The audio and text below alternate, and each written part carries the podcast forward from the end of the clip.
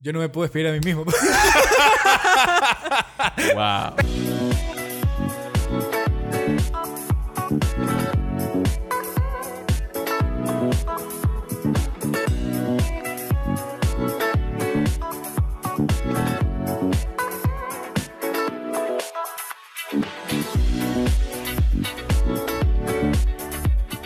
A todos, este es el Spanglish el podcast donde Chip y Pong y yo hablamos sobre cine, series y música. ¿De qué te ríes, güey? De nada, esta es la primera vez que hago el intro en la noche. Hoy tenemos una invitada muy especial. Aquí con nosotros está Claudia Sensi. Claudia, bienvenida al programa. Hola, hola, gracias por invitarme. Les cuento que esta es mi primera salida de cuarentena oficial. ¿En serio? Sí, Lo hizo por nosotros. Qué heavy. ¿ah? Y Chip venía sin mascarilla. Me siento honrado, brother. Tengo la mascarilla puesta. Está chupando cerveza, así que no. Me la saco para tomar. o sea, el primer episodio de cuarentena fue con máscaras, el segundo también. El, tercer- el- el anterior fue el que ya dijimos.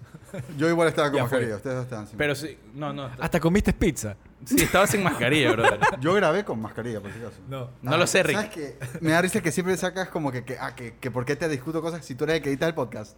Ese episodio, es como que de, de cosas de acordarse. No, bro, Y en yo ese siempre episodio me dijiste que no frote la mascarilla contra el micrófono. ¿Es verdad?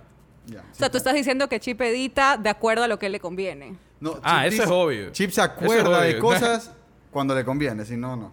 Yo tengo una pésima memoria. O mejor dicho, una memoria muy selectiva. Claro, claro. Bueno, Claudia, cuéntanos un poco de ti. Eh, bueno, soy escritora, eh, comencé escribiendo narrativa, eh, de ahí me metí un poquito también a delve into, métela, eso. Ahí. Traje mis monedas, traje mis monedas por si acaso, pero no me quiero quedar chira. Este, me metí un poquito en guiones y terminé escribiendo para teatro y me encantó la experiencia porque, bueno, trabajas muchísimo con la gente, co-creas y también eh, es mucho más rápido.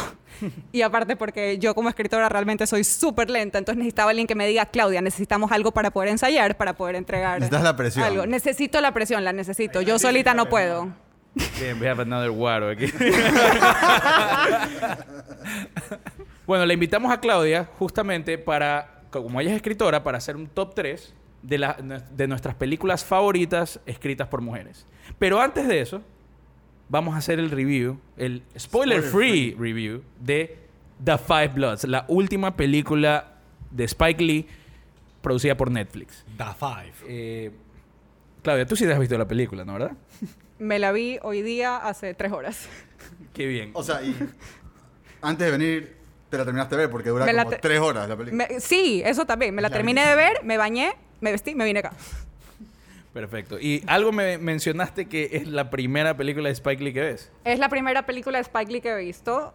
Eh, no es que, no, es que no, no quiera, pero siempre las he tenido en mi lista y por alguna razón nunca he terminado de verlas. Y, y bueno, pues ahí, esto es una excusa para comenzar. Increíble. Y además Eh, es vacancísimo tener un fresh pers- perspective de Spike Lee. ¿Cuál te parece la mejor película de Spike Lee? Pero espérate, espérate, que te iba a decir que lo, lo interesante va a ser que nos dé su opinión primero, sin que la contaminemos de todo lo que podamos pensar de Spike Lee ni de las películas de él ni nada. Ah, sí, eso es una buena. Eso es un... Así que te respondo después, Guaro. Ok. Claudia, ¿qué pensaste de la película? Me, me- me interesó al comienzo. Ujú. A ver, repito, no me he visto ninguna de las películas de Spike Lee, pero sí he leído sobre él, he leído sobre los temas que hace y sí me parece una película donde yo dije, ah, ok, aquí veo estos temas de, Spike- de Spike Lee que he escuchado antes, aquí veo estos temas, aquí veo estos temas. Entonces, no sé, por ahí alguien me dijo que no es de las mejores, pero está bien. Me señaló a mí, por si acaso. No, Guillermo también creo que me dijo lo Ah, ya. mismo. Este, al hasta el principio estaba metida. Me gustó muchísimo el intro. Que eso, bueno, ya no es spoiler, que hace toda esta, digamos, esta colección, esta, ¿Montaje? este montaje con todas estas viñetas y con esta música de fondo sobre prácticamente el Black History. Por favor, la, la monedita, gracias. Otra Guillermo también tenemos. ¿no? Me fiscaliza las monedas. Pero bueno, me gustó mucho el intro, me gustó el, el montaje. El montaje fue donde dije, ok, ya. Spike Lee, eh, confirmando todo lo que he leído antes de él. Ujú. Eh, me gustó, a- algo que a mí siempre me llama la atención en las películas, me encanta ver en el minuto que empieza el inciting incident. Porque cualquier película de Hollywood, generalmente antes del minuto 20, tiene que estar el, repite, inciting incident. No, no, ah, no, la primera solamente vez. la primera Solo vez. la primera vez. Ah, ok. Fiscalizadora. ¿eh?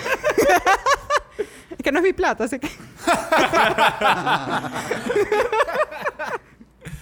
Entonces, eso me pareció. Entonces, justamente lo tengo anotado. En minuto 17 es donde sale la verdadera razón por la que estos, por la que estos cinco amigos van a, a- regresan a Vietnam después de tanto tiempo. Eh, me, pareció, me pareció interesante eh, cómo van poniendo un poquito la historia, parte de la historia actual, porque tienes parte de la historia política actual. Me llamó muchísimo la atención que el, el personaje principal sea un hombre afroamericano trompista. Muchísima atención. Sí, a mí también me pareció. Súper, súper heavy. Especialmente viniendo de Spike Lee, porque, repito, no lo conozco a él como personaje, entonces me pareció súper interesante que haya tomado esa perspectiva. Claro, ágilmente lo hace el, el personaje con enfermedades mentales, pero... Así que, there, there you... That's... Not even Ah, that no. subtle. Es que eso te iba a decir, o sea, igual hay una parte que no, no es, tanto, no es tanto spoiler, pero realmente hay una parte donde este personaje incluso saca su, su gorro de maga y, y- y ese gorro es como que vuelve una metáfora de el craziness, ponga la moneda, eh, del craziness que va subiendo. Entonces me pareció, o sea, eso a mí me pareció súper interesante. Igual también como para representar la represión y la frustración que él tiene, porque obviamente es- estos, todos estos aquí son veteranos de Vietnam, entonces después, eh, después de que ellos regresaron de la guerra, no es que fueron recibidos como héroes, sino que no, no sé, no fueron apreciados de la forma que ellos querían, Claro. porque obviamente hay muchísima gente que estaba en contra de la guerra. Entonces eso me parece interesante. Me pareció interesante que eh, este, este como, no sé, como compadrismo tal vez, que había... Camaradería. Esta- El cam- Brotherhood. El Brotherhood, esa es tuya. este, esta como que camaradería que había entre ellos y ciertos vietnamitas que decían, ah, mira, yo también estuve en la guerra. O sea, es que después de tantos años igual no había, eh, por lo menos en los primeros minutos de la película, tú no ves ese resentimiento, si te ves como una especie de respeto, respeto mutuo y después ya va saliendo también esta... Este- esta, no, no, no, Ya, ya no es camaradería. O sea, Ah, ya vas viendo El el conflicto. conflicto, el conflicto que ellos ya ven que este, no es que todo estuvo bien, no todo es blanco y negro. Entonces eso también es súper interesante. O sea, cómo tú ves a ciertos personajes que al principio son súper, es como que ni siquiera se te ocurre decir que nosotros, nosotros fuimos unos héroes, nosotros éramos, lo hicimos bien, nosotros no hicimos nada malo, pero tú vas viendo también el, el- el cambio en la opinión. Y me gusta porque en los primeros minutos, a pesar, bueno, obviamente tú sabes que son veteranos de Herrera, por lo general tienen este PTSD. PTSD. Y es interesante ver cómo lo van, este, lo van representando. Una de las formas que lo representan es cuando están en una escena en un bar y este chiquito al que les había pedido plata les manda unas camaretas y los tipos se van y se tiran al suelo. Entonces, yo ahí sí te diría que no es solamente uno que está, este, que tiene el PTSD, to- todos lo tienen, pero a diferentes niveles. Totalmente, sí. Y esa escena en verdad me, me hizo mucho acuerdo, simplemente relacionando conmigo específicamente con mi abuela, porque mi abuela, ella, eh, ella es italiana, entonces ella vivió en la época de la guerra. Entonces ella, en fin de año aquí, ella detestaba fin de año con su vida, porque lo- los, los, fire- los, los fireworks, imagínate, los fuegos artificiales, métela ahí. los fuegos artificiales, a ella, ella los detestaba porque le hacían mucho recuerdo a las bombas. Entonces eso es algo que, tío, yo lo pude relacionar, pero ustedes continúen que ah, después se me ocurre algo.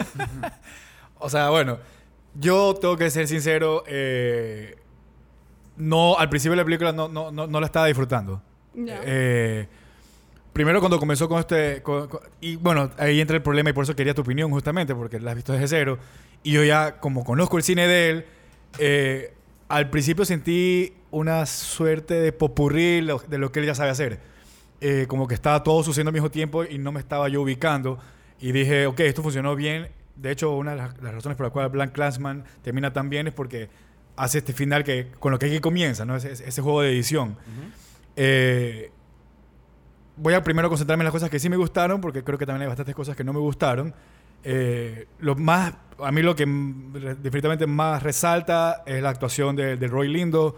Me parece que ese man, eh, de hecho, hasta cuando comenzó la, la actuación de- y la camaradería, ok, me, entendí el concepto de las escenas y por qué tenían que estar ahí.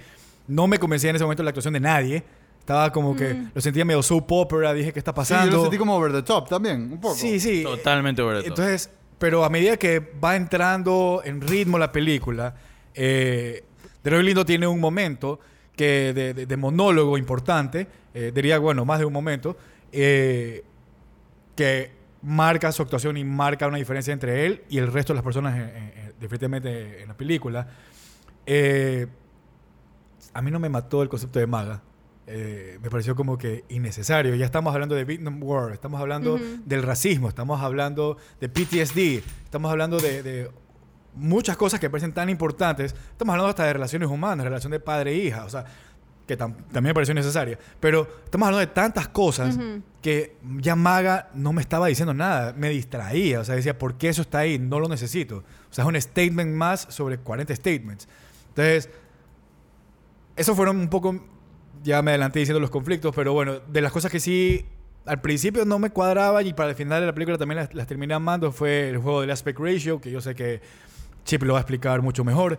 Eh, pero hay un, hay un juego del encuadre eh, y la cinematografía ahí es interesante, que la, la- la trabaja el mismo que hizo Extraction. Pero bueno, me parece interesante porque la cinematografía está muy bien. Y sí, creo que voy, voy ahí con, los, con mis primeros thoughts. Simplemente para acotar con lo que tú dijiste, eh, yo no me refería exactamente a que me gustó específicamente lo de Maga, solamente me llamó la atención por quién es Spike Lee, pero yo sí estoy 100% de acuerdo contigo, porque es una tendencia que yo he visto en muchísimos directores y, y en muchísimas películas muchas veces, que les gusta meter su, su, ay, tu- su vaina contra Trump y esto que no te saca de la historia. Agenda política. Es- ah, exactamente, Sí. la agenda política y les gusta meter eso. Yo sien- que yo lo entiendo porque para ellos probablemente es como una especie tal vez de a- activismo que para ellos tal vez se sienten necesarios, pero te sacan de la historia y Claro. no es parte de. Pero te digo, igual me llamó la atención y me, me pareció interesante el- cómo, cómo, lo, cómo quiso explorar eso. Sí, Yo- y, y- y pareciera, o sea, justamente lo dices, que pareciera como que todo esto fue, de cierta manera, filmado ayer por todo lo que está pasando. Sí. Claro. Y, cuando El te pones a pensar, claro, el timing, o sea, hasta Black Lives Matter, todo, o sea, está ahí, on point. Sí, 100%. Eh, yo sentí que era un jab, no sé por qué, a Kanye. Full, a ¿En Kanye serio? Ah, Me imagino porque tú sabes mucho de esto. ¿Qué pasó? No, no, no, no me estoy burlando. Tú sabes de pop culture. No No sé, sé. me está riendo por lo que tú dices, sino por la cara que hizo Guaro de, what the fuck. Sí, como que yo, también sentí como que, güey, what? Sorry. ¿Sabes qué? como que Creo me estás insultando, pero no sé que- cómo. Creo que, sí, creo que si tengo la cara cubierta, no se nota que fue un sincere eh, comment. Así como que, Claro. why would it be a reference to Kanye? Explícanos. Eh, uh, Fat Ryan Seacrest here. reporting, reporting live. Eh, Amo, amo, amo. eh, Kanye eh, lo han hecho, o sea, mucha gente eh, lo ha rayado porque, por lo general, por- justamente como los demócratas están detrás del, del tema de Black Lives Matter, o sea, es mucho más, es un movimiento mucho más del lado de los liberales. Eh, lo han hecho pedazos a Kanye porque pues, en SNL salió con una gorra de maga. ¿Qué? Ah, sí, pues él, él es Trump Él supporter. es- Ah, él- me he olvidado de eso. Pero, pero por si acaso hay supuestamente un... Hace poco vi un tweet de que el man era un undercover agent, casi casi. ¿Qué? Porque el man había donado un billetazo a Black Lives Matter y en verdad estaba como que Ey, haciendo... puedes, puedes ser Trump supporter y eh, Sí, eh, supongo, estar con pero- Black Lives Matter. ¿no? El tweet lo leías bastante, pero it was pretty convincing. Qué risa. O sea. ¿En Reddit? yo hubiera escrito la película, eso, o sea, facilito. En todo caso, a ver, mi, mis opiniones sobre la película. Eh, las actuaciones me parecieron un poquito over the top. A mí sí me gustó la película. ¿eh? Voy a decir, voy a decir eso de entrada. Eh, pero eh, entre las cosas que me molestaron bastante fue lo perfecto que... Ah, te van a ir al baño. Ah, es un spoilersazo. Pero en todo caso, lo perfecto que salió... Guaro, te voy a decir la palabra para que la uses. Conveniente. Qué conveniente el guion. Qué conveniente el guion. Sí. Vas a borrar lo que tú dijiste para que parezca mi idea. Qué conveniente, qué conveniente el guion. Yo soy un tipo súper letrado. A ver, qué conveniente el guion y todo lo que pasó para que encuentren y cumplan el propósito de ellos. sorry, en la ustedes no pueden ver, pero no te imaginan cómo Claudia, que lo conoce a Guaro de toda la vida, se le empezó a cagar de risa cuando Guaro dijo que él era un tipo letrado. sorry, Guaro. What were you saying? En todo caso, qué conveniente que fueron muchísimas cosas que pasaron en la película. Eh, hay dos momentos que, que ya, o sea, que te molesta. O sea, que en serio te molesta lo conveniente que es. Eh, Uno, el del CAE. eso, uno, el de la ida del baño de este tipo. Eso me Y la otra mucho. que se encontraron justo en el bosque. o sea, en, no en el bosque, en la selva. En la jungla, selva. En la selva. En en- el bosque. ¿Sabes qué? Y, y- y eso es otra cosa que me molestó a mí, Guaro. El tema que dijiste bosque. De ley fue tu subconsciente diciéndote. Eso era un bosque, no la selva. Eso no es un bosque, no la selva. Eso fue. De ley fue filmado en el norte de California y se nota porque está seco el césped. No el césped, está seco la, la- la vegetación. En Vietnam nada se seca, es más húmedo que, que- que Sudamérica. No, aparte ellos, ellos desde los primeros cinco minutos que están en esa selva estarían empapados de sudor. ¡Qué bestia, Dios mío! ¡Qué mal hecho eso! Sorry, Guaro, te interrumpí. No, no, no, gran punto, porque solo, solo este man de Danny, ¿cómo es? que- Leroy, eh, es el único que siempre está empapado de sudor. El resto Sí. estaba como... Leroy, ¿quién es Leroy? Lindo, lindo. Lindo, perdón. Eh, es el único que está empapado de sudor.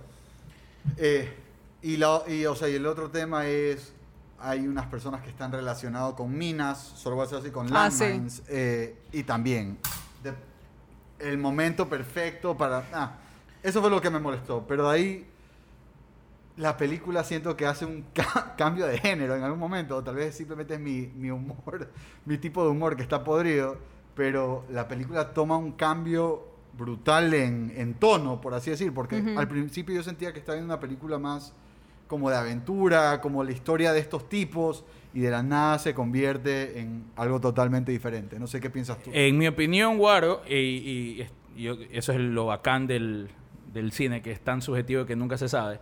Pero para mí, a Spike Lee se le fue, en este cambio de tono que tú dices, para mí Spike Lee se le fue la película de las manos. Él- para mí nunca tenía que tener ese cambio de tono y simplemente pasó. Eh, y, y- y se convierte en una película over the top, ridícula. Y yo creo que esa no era la intención de Spike Lee. Puedo estar equivocado. Mira, Yo creo, yo creo hay que la intención de él fue jugar con bastantes tonos. hay, hay cosas, hay cosas que sí me gustaron de la película. Una de las cosas que me gustó de la película, y me imagino que eso no, a todo el mundo le debe gustar, es que el claro mensaje de la película.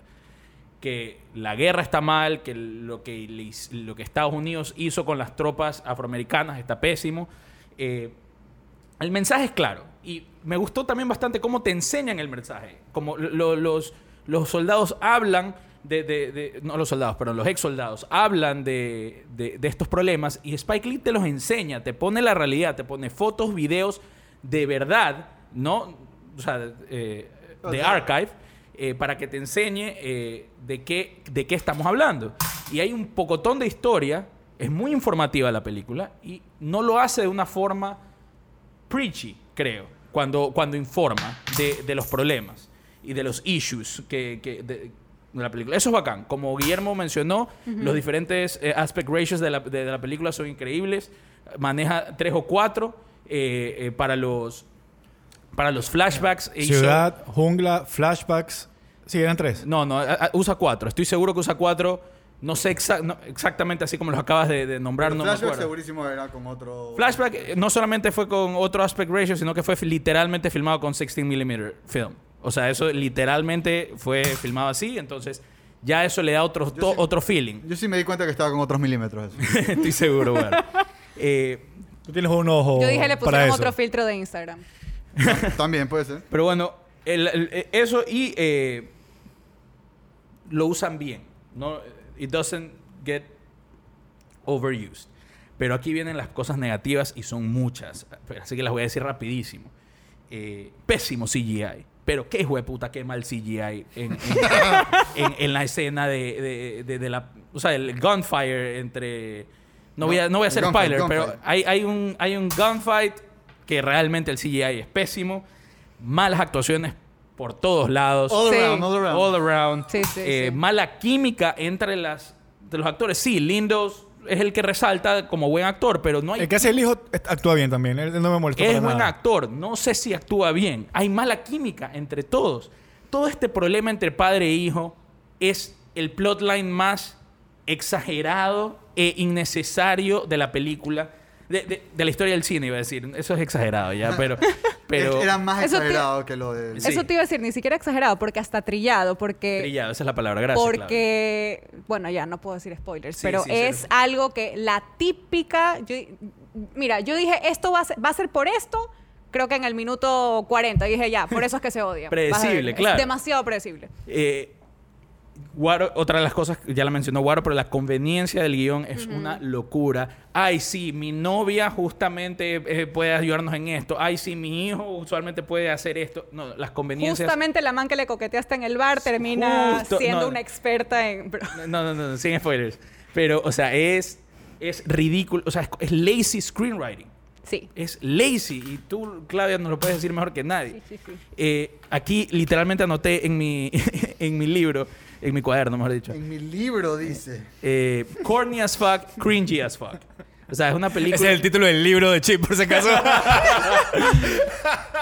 Pero, y esta es otra cosa que me molestó. Es una terrible orgía de pop culture references. No sé cuántas ustedes picked up, pero hay referencia a Apocalypse Now Sí. varias veces durante la película, especialmente con un póster y con eh, The Flight of the Valkyries, que, Mm, la, que la peli- la usaron la música. pues. usaron la música. Eh, el, el, el quote de, de Treasure of Sierra Madre, que es We don't need no stinking badges, aunque eso estuvo medio cae de risa, porque es el, uno de los misquoted films of all time, porque el- la típica que es No Luke, I am your father, en Sí. vez de, ya, es la misma cosa. El- en The Treasure of Sierra Madre el quote es otro del que comúnmente se cree. Y en, en esta película pusieron justamente la versión que se cree que se dice. Eh, en Pulp Fiction, hace un reference de Pulp Fiction. En un momento alguien le pregunta a alguien, You're cool, y él responde, I'm, I'm cool and the gang. Y eso es una clara referencia a Pulp Fiction. Eh, también el quote de Bridge of the River Kwai, que es Madness. Madness. De paso, sé que es la película favorita de Spike Lee. Entonces. Pero también, yo no se dieron cuenta que uno de los ex soldados es el actor de The Wire. El que se hizo famoso diciendo shit. No. Y bueno, lo No. dice en la película. Entonces, sí, eso no me gustó. no, ni uno de estos quotes me gustaron, us- especialmente la- eh, no, no quotes, sino ninguna de estas referencias culturales me gustaron, especialmente las de Apocalypse Now, pero no, nada de pero. Iba a decir la de Bridge of the River Kuwait más o menos, pero eh, pésimo. Guillermo, ¿quieres decir otra cosa antes que demos el Eh, score? sí, dos correcciones. Sí, son una, eh, aclarando, son cuatro aspect ratios. Uno que es el, el default, otro que solamente se usa en un momento en la ciudad y los otros dos que son flashbacks y, y- y la jungla.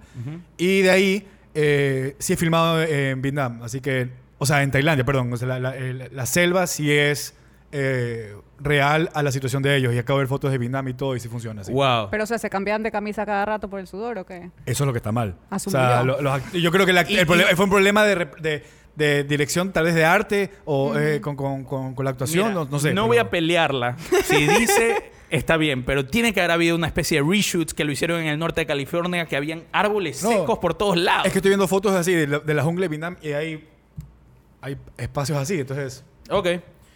Bueno, Está bien. eh, Claudia, danos tu score de The Five Bloods. Uh. A ver, simplemente últimos comentarios, comentarios Ah, sí, sí, finales. por supuesto. Sí. Comentarios finales en cuanto a lo que tú decías de las referencias de pop culture, que tú dices ya son prácticamente imperdonables porque no tienen ni cabida. Pero, pero, no me molestaría que estuvieran ahí si es que, como tú, como no me acuerdo quién mencionó, si es que la química entre los cuatro hubiera funcionado desde el principio. Porque tú dices, si tú tienes una buena historia, le metes todas las referencias, puedes meter este, cosas self-serving de parte del director, gracias. Pero si la historia es buena y te mantiene, Claro, no quieres. Casi que y te esto tienes que no lo ganar, te tienes que ganar el derecho de poner la- el pop culture, Exactamente. pop Tú dices, yo sé que este tipo lo puso porque le dio la gana, pero sabes que me vale porque amé la película y, y te mantienen una buena historia. Y desgraciadamente, para ser mi primera experiencia con Spike Lee, no me no, no- no salí muy convencida. ¿Tu score? mi score, eh, 2 dólares 50. 2.50, perfecto. Guillermo. Eh, Quiero agregar algo que me guardé en la primera parte. Solamente quiero agregar que detesté la historia de Otis y su relación padre-hija. No tiene sentido. Detesté eso y detesté, detesté, detesté con toda mi vida la actuación de la man que era su amante del pasado. Sí, sí. ¿De quién?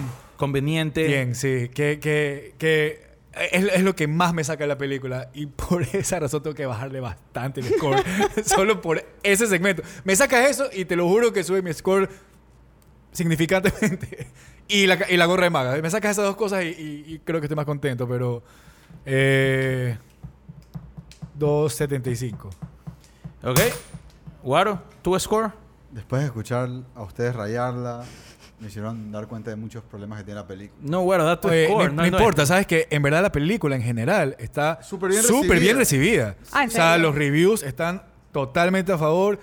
Yo no entendía porque decía cómo la gente está hablando también y está, está, eh, reaccionando también con la película que ya dije, no, yo tengo que ver un poco lo que está diciendo la gente. Y no, yo personalmente no estoy muy de acuerdo con lo que escuché de algunos críticos. Y dije, ok, está Para bien, mí, lo que ellos creen. for- for- lamentablemente, yo creo que creo que tiene más de política. 90 Sí, en Rotten 92. Tomatoes. 92. Eso es agenda Eh, política. eso para mí, Political Correctness es una película que realmente ahorita. Pero eh, vale la pena que escuche a algunos críticos porque sí hay puntos que se los doy, son muy y son válidos, pero a mí no me significan lo suficiente para. Eh, yo le voy a dar un 2.75 porque hubieron partes que me, que me hicieron reír, hubieron partes que no me esperaba. Eh, solo que tienen que esperar como una hora 40 para, para llegar ahí. Yo eh, ayer que estaba haciendo las anotaciones y todo, eh, anoté mi score. No quería ser eh, influenciado por nadie. 2.25 le di a la película. Demasiados errores técnicos tiene la película que no entiendo. O sea, claro, sí, la película tiene un mensaje claro, profundo. La película en sí es profunda. Sí es súper one-sided, me parece. No es como el estilo de Spike Lee que siempre muestra la complejidad de los problemas que, que, que- que- que están en la película. Pero en, cua- o sea, en cuanto a mensaje, increíble. En cuanto a forma técnica de expresarlo, más allá de las cosas positivas que, que hemos dicho aquí, falla rotundamente. Por eso 2.25. Bueno, habiendo hecho este review de The Five Bloods, cabe recalcar que hablando con Claudia para ver qué película, de qué película íbamos a hablar, hubo una, un poco, una confusión. Una gran confusión. Una gran confusión. Y le entendí, o le entendimos a Claudia que ella quería hacer el review de una película de Ben Affleck que acaba de salir que se llama The Way Back. El- A ver, la pero- confusión fue que Guillermo le mandó una lista a Claudia de películas películas, de y este año. series que podemos estar discutiendo en el podcast. Y ella dijo, ah, sí, a mí me encanta The Way Back, hablemos de esa. No, no, no. En No, no, no, defensa- no, no, no. En defensa de Claudia, ella yo- pone, a mí me gusta The Way, Way Back. Yo escribí The Way, Way Back, Ok. que eh, sí es una buena película. Ok, perfecto. Entonces, como Claudia dijo que hablemos de eso, yo perfecto, entonces me la vi. Y yo viendo esta película dije, ¿cómo le puede haber gustado esta película a Claudia? Es que Alberto que tiene buen score también, ¿ah? Ajá, The Way Back tiene buen score. Tiene buen score. Mira, eh, yo tengo dos páginas eh, en mi libro anota en mi libro, ¿qué en mi cuaderno de anotaciones. Eh, De 400 páginas. Miren, como comentarios, comentarios sobre esta película que escribí aquí. Terrible exposition. Después pongo cute kid exposition is still exposition. Y digo, qué mala película, no se puede poner peor. Y ahí escribo, yes you can. Eh, puse también, eh, ah, escribí un quote de Ben Affleck que dice, yeah, I can hear you now. Y escribí, fuck you movie. y por último puse qué mala actuación de Benny, qué pena. Eh, bueno, hay muchas otras cosas, pero esas son las cosas que escribí que, que más me, resal- me resalta porque, oye, es una mala película. Suena como una película que yo voy a disfrutar. Es, la ver. típica, no sé si se vieron The Accountant. Sí, yo me la vi. No. Ya, creo que, creo que por ahí vi que es el mismo director. Es la misma cosa. O sea, Ben Affleck a veces acepta estos papeles que me imagino que, lo- que los guiones le parecen interesantes, pero después he Haces assets. exacto. Y Pero la culpa es de él o la culpa es del guion. O de todo. yo creo que de él y del director, por cómo cuentan la historia, con clichés. El man no escoge buenos guiones tampoco. no sé, o sea, Aceptó Batman vs Superman. Sorry. Eso es una mierda. Uy, no, Dios tal vez el guion era bueno, qué sé yo. Si yo veo el guion y leo la escena de Marta, digo, Yo también, yo I'm done with Sí. this Ah, shit. no, no, no, no, I'm no. done with this shit. Tienes toda la razón, me había olvidado Jesús. gordo. Jesucristo. Pero bueno, entremos en el top 3 de nuestras películas favoritas escritas por mujeres. Claudia, tu número 3. Eh, bueno, mi top 3 es Mean Girls de Tina Fey. O sea, ese es tu número 3. Esa es mi número 3. Ese es mi número 3 también. Bacán que haya comedia. Cuéntanos, ¿por qué, ¿por qué la pusiste en número 3?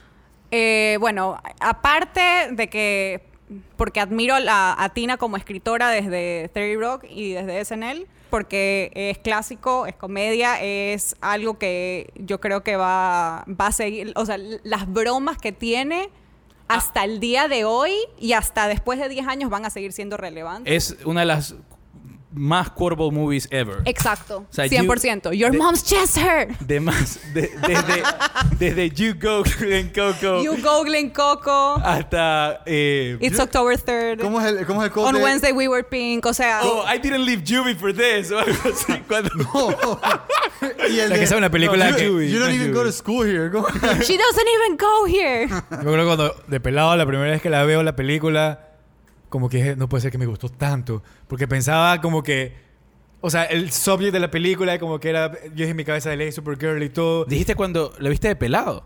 Yo me lo había pelado. Yo me la vi de pelado. Tú no te la viste de pelado. Desde que estoy a teenager, man. ¿Qué año salió la película? 2004. Tenía 23. Chucha, gran pelado era. 22.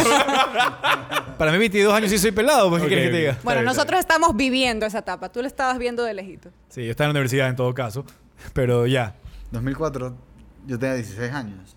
Teníamos 16 años. Cuarto curso. Tenía 13. We were living that shit.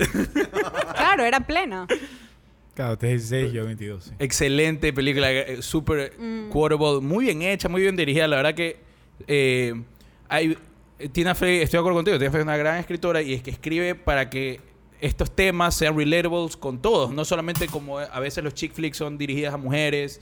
Eh, este es un chick flick que es para todo el mundo, en mi opinión. Exactamente, ni siquiera la calificaría como un chick flick, o sea, es una película de comedia adolescente y que es aplicada, o sea, tú la ves, así como nosotros la vimos 13, 14, 15 años, la ves 23 como la vio Guillermo, la ves a los 40, igual yo creo que la vas a disfrutar. O sea, Sí. todavía ahorita. Sí, ya- de hecho, lo que acabas de decir era el punto que iba a decir, pero nos metimos en mi edad. Era precisamente que me encantó el concepto de, de- de ver por primera vez un chick flick, decir que, que me gustó por encima de la norma. ¿sabes? Simplemente dije, esto está demasiado bueno y me lo he visto un montón de veces. 10 out of 10. Vos, Five Gui- out of five. vos, Guillermo, eh, ¿cuál Eh, es tu número 3? Mi número 3, Lost in Translation, Sofía Coppola. Eh, y tenía que estar Sofía Coppola porque fue un debate interno, porque me gusta también de Virgin Suicides, me parece que ella es una gran escritora. eh, y algo que es importante es que ella escribe y dirige. Eh, entonces, eh, Lost in Translation para mí, creo que ya hablamos en algún momento de esta película o no. No, en el pero- podcast no, pero es, es excelente, a mí me encanta. Excelente. Es más, Sí. esa iba a ser mi top 3, pero después me di cuenta que la estaba, la estaba poniendo a un lado a Tina y no le puedo hacer eso a Tina. Uh, we got another Guillermo aquí. ¿eh? Ya, Tenía los 10 vacas. Lo siento. Bueno, ¿Por qué te gusta Lost in Translation, Guillermo? Vamos primero por Sofía Coppola, porque me gusta la forma en la que ella escribe, me gustan los diálogos que ella crea y ella sabe acompañar lo que escribe con, con el escenario que arma. O sea, la escenografía, la, la- la- la decisión hasta de la iluminación te dice mucho del mood que ella quiere crear, eh, no solamente esta película, sino sus películas en general. Entonces ella me parece que marca una diferencia de ser eh, de estas pocas personas privilegiadas que no solamente saben escribir, sino que saben dirigir lo que hacen. Y en ese sentido creo que Lost in Translation sigue siendo su mejor obra. Eh, para muchas personas creo que es Marie Antoinette, está bien, pero para mí en todo caso Lost in Translation es lo mejor que, lo mejor que he hecho. Y la, la- bueno, y de ahí las dos actuaciones principales, simplemente Bill Murray es Bill Murray, ¿qué te puedo decir? Bill Murray es the A mí, honestamente, eh, eh, yo, I struggled a little bit de, de- que la tuve que sacar de mi top 3, eh, Lost in Translation, justamente, no solamente porque es una gran película, como tú dices, con buenas actuaciones, sino porque Sofía Coppola el lo escribe ella, como lo dijiste, pero el guion para mí es la estrella de esta película. Es tan bacán el guion, con una idea tan que parece tan simple y tan poco profunda, crea esta esta relación mega profunda. No, no, me, me encanta. Se me- Sí, ahorita se me puso la- conexión ahorita se me puso la piel de gallina. ¿Sabes que también ella me parece que es una maestra en, en el, en el diálogo desconectado? O sea, ella te saca esos personajes que de la nada tienen estas conversaciones y preguntas que tú dices de, de dónde sale. Sí. Y, y me gusta mucho el estilo de ella, porque obviamente si la comparas con su padre, su padre tiene estas películas mega épicas y ella tiene un estilo súper como callado, súper... ¿Personal? ¿Ah? ¿Personal? Súper, sí, perso- más que personal, te digo, más muted, más íntimo, entonces eh, más sutil, más sutil. Entonces me gusta muchísimo la, la intimidad de sus películas en general. Gran película. Bueno, ¿cuál es tu número 3? Mi número 3 era Mean Girls. Me la robaron. Bueno, entonces que- voy yo. Mi número 3 es You Were Never Really Here. Eh, la dirige y escribe Liam Ramsey. Es basada en un libro. Y la- el actor principal es Joaquin Phoenix. Es una película que... Voy a dar la sinopsis cortita. Básicamente, un, eh, una persona es contratada para eh, salvar a niños de situaciones terribles. Y la mayor parte de la película él se dedica a, encontrar y salvar a una chica específica, una niñita específica, de un eh, pedophile ring. O pedophile ring sería. Eh, la forma que está escrita y dirigida la película es una forma súper curiosa para una película de acción y, y- y disturbed movie, que podría decir que eh, nunca nos enseñan la violencia, pero la, la violencia es muy sugerida, sugerida hasta el punto de que sabemos qué está pasando. Y no es que nos, nos- nos lo muestra por miedo a- al rating o algo así, o sea, es, una, es un R-rated movie, es una forma de contar una historia violenta de una manera un poco menos violenta. Y tienen que vérsela, tienen que vérsela, es muy, muy, muy bacán. Ah, y yo voy de una, ¿no? Sí, Claro, mi, mi número dos. Mi número dos es Juno. Yo la tengo más arriba. Ah, ok. Guaro, ¿cuál es tu número dos? Mi número dos es Booksmart. Ok. Uh. Bien. Dirigida por Bien. Olivia Wilde Bien, bien, y escrita bien. por tres personas que nunca había escuchado, pero estas son mujeres. Ok, perfecto. Genial. Sarah, Sarah Genial Haskins, película. Susana Fogel y... Ah, son cuatro. Katie Silverman y Emily Halpern. Todas Perfecto. la película. Eh, yo hablé de esta película en nuestro top 10 mejores películas de 2019. Me pareció la película genial. Eh, es la historia de estas dos eh, chicas en...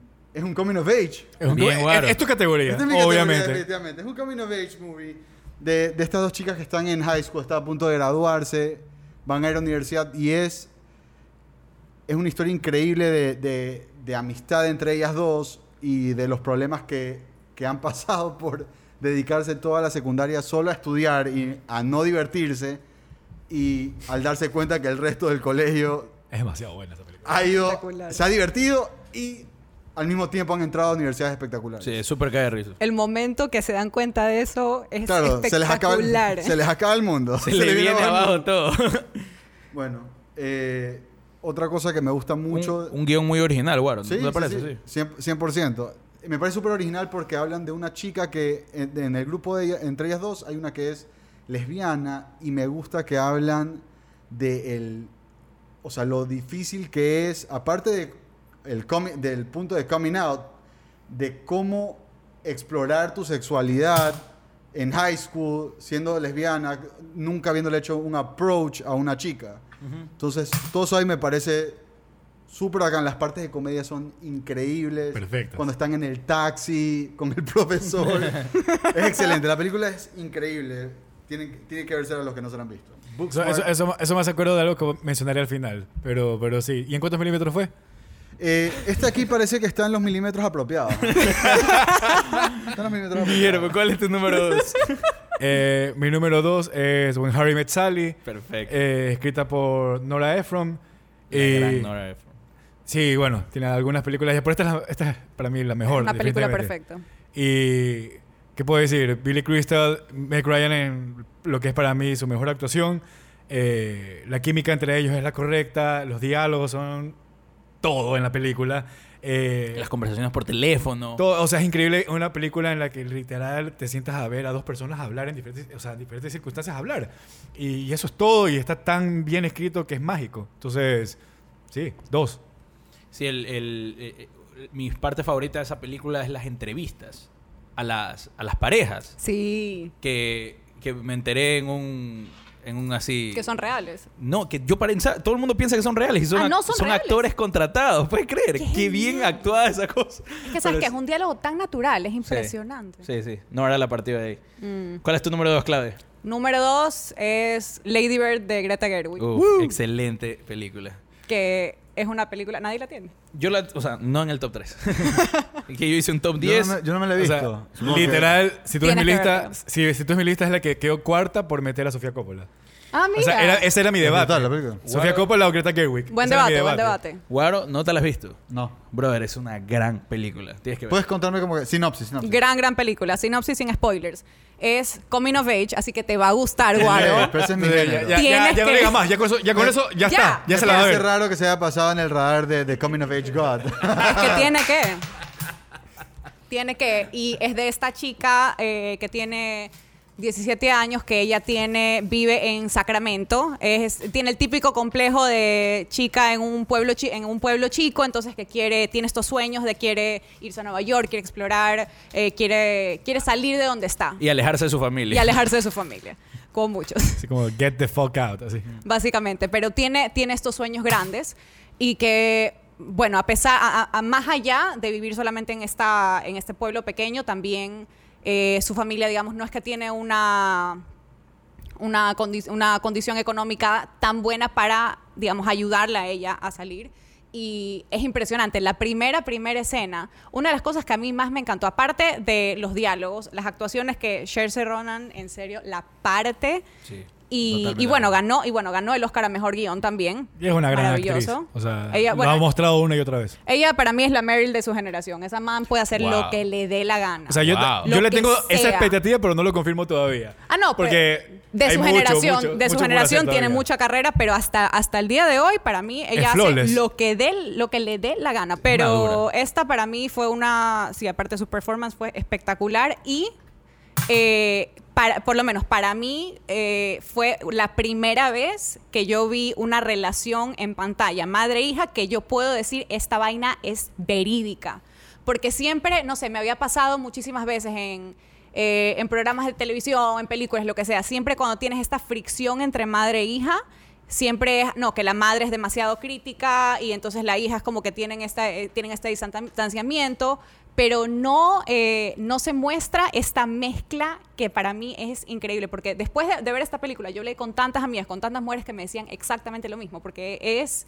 Es un amor con, con violencia y con claro. conflicto. Entonces, para mí, una de mis escenas favoritas es cuando están... eh, ¿Comprando el vestido? Exactamente. ¡Qué locura de escena! Es la mejor, o sea, yo vi ahí, yo dije, esto, esto es, esta es la experiencia de, te- de ser una mujer y tener un- una chica adolescente y tener a tu mamá. Eso y la escena donde también después cuando se prueba el vestido. Tiene Claro. Dos escenas claves para la relación, porque realmente sí, es un coming of age, pero aparte es un love story entre, entre esta chica y su madre. Yo creo que me, me estoy yendo por No, las no, estas, pero, perfecto, porque, pero ¿sabes en qué? serio, esta película es para mí... Cuando la mencionaste, yo solamente decía, como que ojalá mencione la relación madre-hija, porque Pero es es que lo que se roba la película. Es lo que se roba el show, es una cosa espectacular. Y te digo, te, te- te estoy hablando, Tibuaro, porque yo necesito que la veas. Vamos a verla ahorita. vamos ahorita, dejemos todo esto, chao episodio, no vamos a ver Lady Bird. Pero ahí está esta escena donde las dos, madre e hija, ella tiene, ella la ha invitado su novio a, a un este, a una cena de Thanksgiving y es en la casa de su abuela y es una casa súper bonita, entonces ella quiere ir súper bien. Entonces las dos están este, buscando un vestido y ella enseña un vestido negro y la me dice que, pero qué, qué quieres que ir a un funeral y no sé cuánto, ya, pero, pero, pero ¿por qué me, me criticas y tanto y todo el tiempo? Y se ponen a, a hacer un conflicto. Es como que you're so infuriating y de la nada la mamá saca un vestido y dice, "¡Ah, ese es perfecto y las dos cambian de una de insultarse a, uy, me encanta, sí, maravilloso este es. Y la siguiente escena que tú ves directo es a la mamá eh, con, la, con, la, con la máquina de coser, este, cosiéndole el vestido a la hija también. Es- Entonces, es, esta, es un, un conflicto de amor, pero es en el instante, es impresionante. Me, me gusta se que tan a mí, a natural. mí me pasa lo mismo de que las cosas que más nos, nos tienen a gustar en el cine son las cosas más, como que, que vivimos normalmente en nuestro día a día. O Lo más humano. Lo más humano. Pero Sí. es que no sabes lo difícil que es ponerlo en pantalla. Obvio, obvio, obvio. Porque, porque es lo más complicado, En- imagino, de... La complejidad de las emociones humanas es jodidísimo ponerlo en pantalla. Me estoy riendo porque eso es lo que dije en el episodio pasado. Sí, no, y Ah, bueno, y especialmente las relaciones padres e hijos, que siempre son complicadas, pero muchas veces, no sé, hay, hay, hay pocos escritores que yo creo que pueden mostrar los dos lados. Porque tú siempre tú ves el bias de ciertos escritores que son, se ve, se nota largo que son más por el papá, Otro, otros escritores que se nota largo que son más del hijo. Entonces como que justifican más uno de los dos lados. Aquí el balance es perfecto. ¿Cuál es tu número uno? Bueno, mi número uno es Juno, Juno, excelente. que tú dijiste que era tu número dos. Sí. Entonces, ¿Escrita por? Eh, Por, eh, Diablo Cody. Diablo Cody. Diablo. Cody. ¿Has Me da, una, me da una risa porque no sé si es que alguien aquí es fan de 30 Rock, pero en algún momento, en uno de los episodios, a- a- al episodio, a la- al personaje de Tina Fey, que es Liz Lemon, le dijeron Liz Diablo Lemon. Entonces, Por, eh, por ella. Por, por- porque en, en el, en el en 30 Rock ella es escritora, entonces le, por ahí le metieron ese, esa Le cuña. metieron el feeling ahí Esa de cuña. Diablo Cody. Sí, lo único que quiere decir que esto también Le, tengo que meter la cuña a, a My Girl Phoebe porque a pesar de que esto aquí es de películas, top, top, top escritora es Phoebe Waller-Bridge, pero nuevamente, eso es más por televisión, así que... Les, Ya llega- ya les- está les llegando estoy dando una, les estoy dando una excusa para que me vuelvan a invitar para Ya- poder ya- hablar ya- de esto. Cuando hagamos el review de James Bond. Cuando, exactamente. Cuando acuerdo, salga me James Bond, cuando finalmente salga James Bond en el cine, que creo que va a ser noviembre, ahí te invitamos a hablar de- del guion que escribió Phoebe, Feliz Wa- de la Phoebe vida. Waller-Bridge. Feliz de la vida, pero shout out a, La, a- a- a mi chica. la gran escritora de Fleabag. Sí. Es una de las mejores series. La pueden ver en Sí. Amazon Prime. Amazon Prime. Ujú. Pero bueno, ¿qué, qué te gusta No, de nos Juno? auspician, nos auspician. ¿Qué te gusta de Juno, Claudia? Lo primerito que a mí me impactó del guion es cómo Diablo tiene, tiene su propio idioma. La tipa agarra y crea su propio lenguaje que ella, digamos, piensa que hablan estas, estas adolescentes, porque bueno, es de esta la historia. Tengo que, tengo, que, tengo que decirle, porque realmente todo el mundo la conoce la Sí, película. Sí, sí, Sí, sí, sí. Esta película, si la puedes spoilear, tiene más. Sí, ya, ya, ya es del 2007, me parece. Sí, no es vieja y aparte es, es bastante 2007. conocida, es bastante conocida. Entonces, eso fue lo primero que me impactó del, del, eh, sí, del guion fue este idioma que realmente tú dices, ya, ok, no es como hablan o hablaban los adolescentes en el 2007, pero igual es súper creíble porque lo hace tan parte de este mundo y lo hace con tanta eh, minuciosidad que a mí me pareció espectacular. También el humor que tiene es súper particular, me gusta muchísimo y es una película para mí que maneja muchísimo eh, tanto el humor como la parte de ser súper heartwarming y tener un mensaje, o sea, maneja los momentos eh, muy, muy fácilmente, tiene sus momentos dramáticos, o sea, tiene todos esos tintes, pero siempre los maneja con un balance maestral, que me parece espectacular. Y debe ser una de las mejores películas casteadas de la Sí. historia porque Ellen Page fue hecha para este papel. Fue hecha para ese papel. Qué locura de actuación, qué bien. La química que tiene Page con Bateman es increíble porque es, un, es una... Es tan fácil en- eh, entrar en un cliché en esa situación. Claro. Y en la película nunca O hasta hacerlo llega incómodo. ahí. Ah, perdón. O hasta hacerlo incómodo, porque es una relación igual de un adulto con una joven. Claro, en O un momento sí se en pone un medio momento, incómodo. claro, llega, Pero- llega a ser incómodo. Pero, pero, pero, pero está bien que se ponga incómodo. Claro, pero, pero, pero está mal, eh, pero me parece que la forma que lo manejan, eh, o sea, tiene sentido, no, no, no, no, no- no es on the get-go, simplemente llegas a ese punto. Y el, y- y el guion te lleva poco a poco eh, haciéndola vulnerable a, a- a Juno.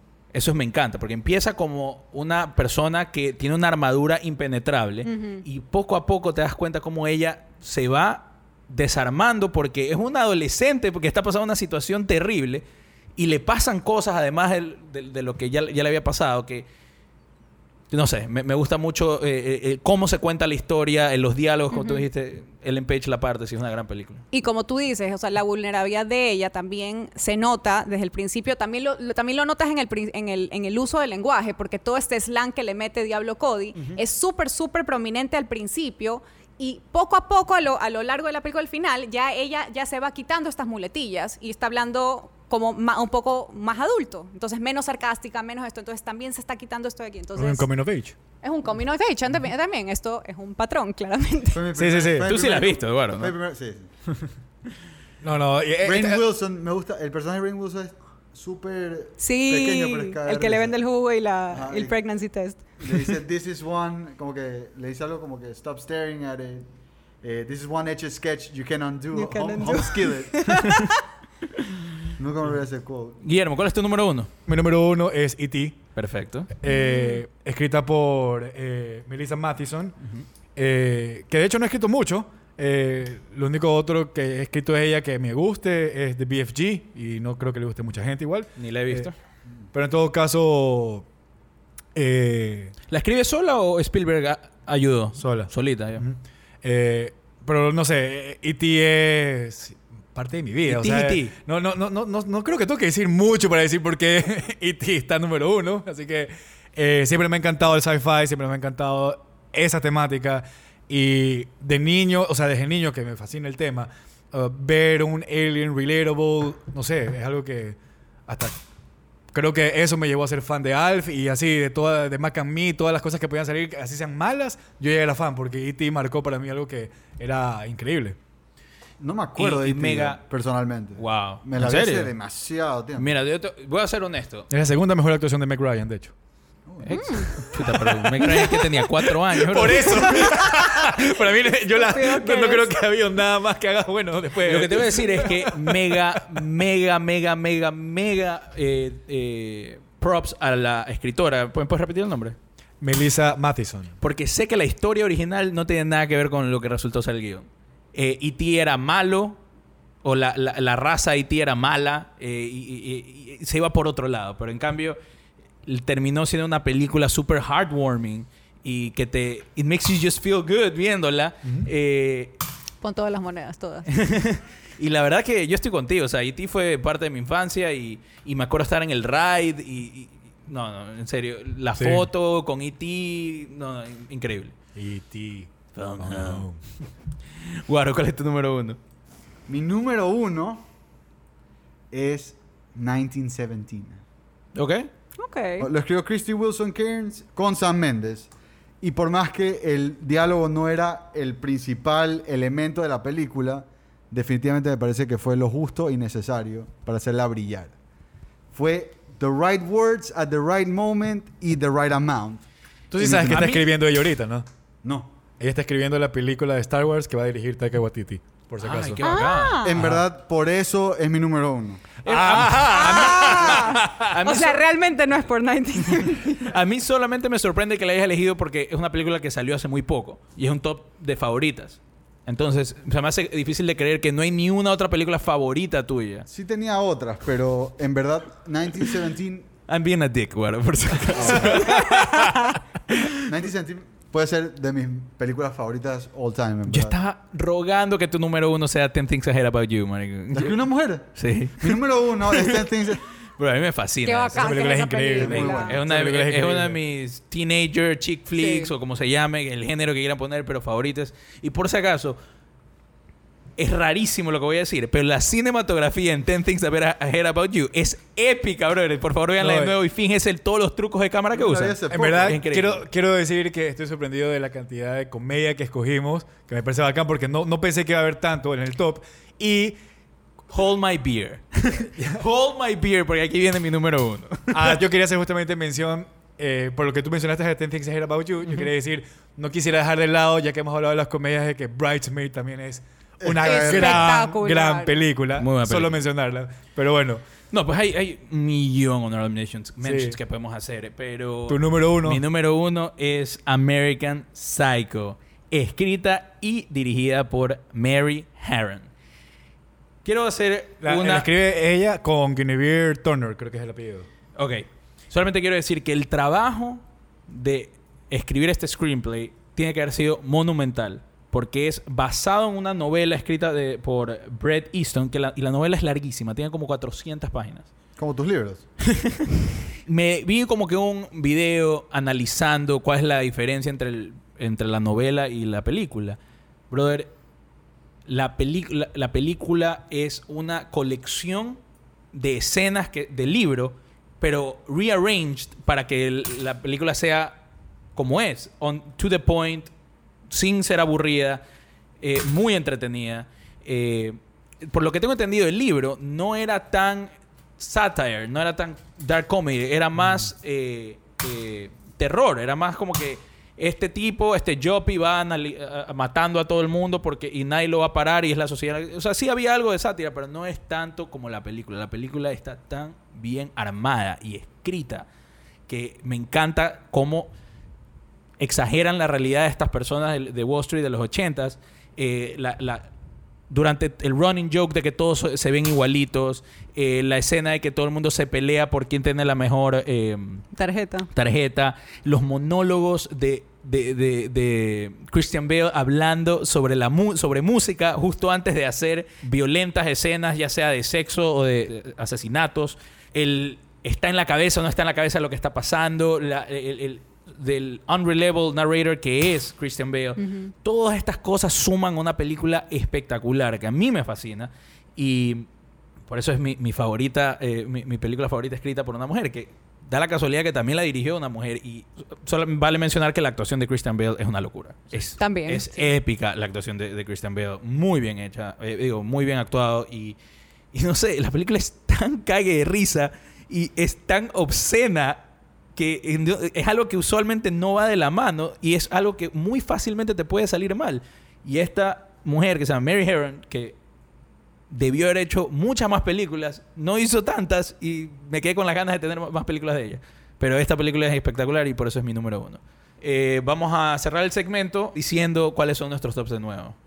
Claudia, ¿cuál es tu top 3? Tres Mean Girls de Tina Fey, dos Lady Bird de Greta Gerwig, uno Juno de Diablo Cody. Guillermo, top 3. A ver, número 3, Lost in Translation de Sofía Coppola. 2, When Harry Met Sally de Nora Ephron. Y 1, E.T. de Melissa Mattison. ¿Guaro? Mi número 3 es Mean Girls de Tina Fey. 2, Booksmart eh, de Sarah Haskins, Susana Fogel, Katie Silverman y Emily Halpern. Y mi 1 es 1917 de Christy Wilson Cairns con Sam Mendes. Y yo cierro con número 3, You Were Never Really Here de Liam Ramsey. Número 2, Juno de Diablo Cody. Y número 1, American Psycho de Mary Herron y Guinevere Turner. Turner. Y con eso, le queremos hacer un par de preguntas a Claudia. Tan, Guaro. tan, tan. Esto no me habían dicho. Nosotros queremos sa- saber si estás trabajando ahorita en algún proyecto, escribiendo algo para, para alguna obra o algún corto o película. Eh, ahorita, ahorita no estoy escribiendo nada. eh, porque estaba, bueno, está- eh, estaba estudiando, Claro. estaba haciendo un masterado, entonces realmente no me he dado tiempo para escribir nada, pero ahorita que ya he terminado eso y que seguimos en cuarentena, por lo tanto no hay mucho más que uno pueda hacer, eh, quiero retomar un guion que comencé en el 2011. De teatro. No, no, no, de película. Ah, de película, ok. De película. Eh, bueno, realmente ese guion es una vaina porque ese guion lo he explorado en narrativa, lo he explorado en teatro y al final dije el mejor medio es, es película, porque realmente muchas veces cuando tienes una idea para escribir tienes varias formas de, de hacer, de canalizarlo y hay unas que son, están bien para la historia y otras no. Pero sí, quiero trabajar en ese, que lo comencé ya, el próximo año ya serán 10 años que, que he estado trabajando en eso. Como pasó, ni siquiera me he dado cuenta, pero sí. eh, y eso básicamente. Ahorita estoy, ah, ahorita le estaba contando a Guille que estaba, estoy haciendo una pasantía con una empresa americana que se llama StoryFit, que es súper tripeado, pero ellos lo que hacen es este, Por favor, tienen un, ellos tienen, es una empresa de tecnología que tiene, usan software, usan inteligencia artificial y machine learning para sacar datos de guiones de, de películas y de series.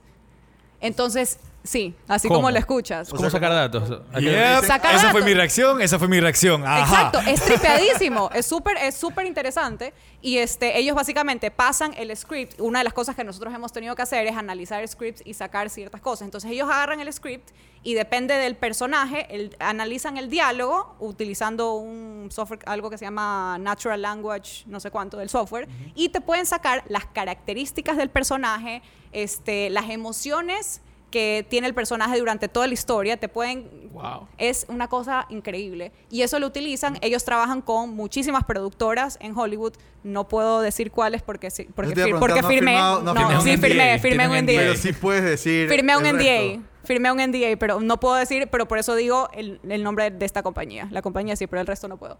Eh, son grandes, eso es todo lo que puedo decir. ¿Qué, qué- Han visto películas que probablemente han utilizado esta tecnología. ¿Cuántas, ¿Cuántas obras han estrenado que tú has escrito? Yo, yo he estrenado dos. Dos. ¿Cuáles fueron? Eh, una se llamaba, la primera eh, fue Pobre, Fracasada y Gorda. Eh, y la segunda se llamaba Lo que no somos. Cuando quieras escribir una biografía mía, por favor. Hacemos Pobre, Fracasada y Gorda versión. Y la, y la otra que fue eh, con musical, esa no era tuya también. Lo que no somos. Esa era la que no somos. Y la claro, y la tercera fue Heathers, pero esa no la escribí yo. Esa. No, esa fue, es un musical de Off-Broadway. Ah, pero yo pensé que tú habías hecho como una adaptación para ese formato o algo así. No, no, no, no, no. Eh, a ver, bueno, Heathers es una película de los 80 que la hicieron musical en Estados Unidos y nosotros la producimos, lo produjimos aquí. Ah, ya. el bacán, año bacán. pasado, no. Pero de escrito y- escribir obras, escribo, he escrito dos nomás. Las Qué dos bacán. han sido comedias y las dos tocan, digamos, temas... O sea, la segunda realmente fue basada en una experiencia que yo tuve, eh, que me metí a hacer un- una vaina de coaching no tipo, no tipo lo que... Este de aquí era una cosa... No tipo lo de Valeria, no la tipo esposa lo de. Valeria, la esposa de Guillermo. No, es un coaching diferente. Pero también hice, también hice unas sesiones con Valeria que fue diferente. Este, este de aquí que fui, que no voy a decir tampoco nombres, pero eh, un fin de semana entero donde tú te pasabas metido en este cuarto de, eh, de un hotel con un grupo haciendo coaching a este grupo y, a- y realmente es como un culto casi. Sí te creo. en- eh, realmente es como que te, te- te cambian completamente la mente. Entonces, la, la- la experiencia me pareció interesante para tratarla en una obra. Entonces, entonces la segunda fue... ¿Cómo, fue- cómo se sintió Es haber esa obra. escrito algo y, y verlo en un escenario? Al principio lo detestas. ¿Ya? Lo- me cuesta mucho no odiarlo. Gracias a Dios trabajé con actores muy buenos y una directora maravillosa que, que es mi amiga Rocío Maruri, que es súper, súper talentosa y que lo pudieron sacar a la luz. Pero realmente... Aparte que a todos nos gustó. ¿Ah? A- Y a todos nos gustó. Gracias. Pero sí, no, es muy, muy difícil como escritor porque, digo, para mí ser escritor es siempre querer seguir editando y siempre querer seguir y en algún momento lo tienes que dejar ir. En algún momento lo tienes que dejar ir y en mi caso era cuando me decían nuevamente, Claudia, tenemos dos semanas para enseñar esta vaina, necesitamos el segundo acto, porque yo les mandaba el primer acto. Esto, esto es algo que no existe en teatro. Los actores comenzaban a ensayar y no sabían cómo terminaba. Entonces decían, pero yo Wow. cómo actúo, pero eso era toda culpa mía. Bueno, Claudia, millón gracias por venir. Gracias por invitarme. Guaro, ¿qué se dice en todos los episodios? Gracias por tirar monedas aquí con nosotros. Síganos en nuestras redes, at el Spanglish Yard en Twitter e Instagram. Somos Guaro Bernaz, Guillermo Pulson, Raúl Gómez Lince con Claudia Sensi. Y esto fue... El Spanglish Yard. We out. Oh my god, Danny DeVito. Oh my God, ¿qué? Danny DeVito.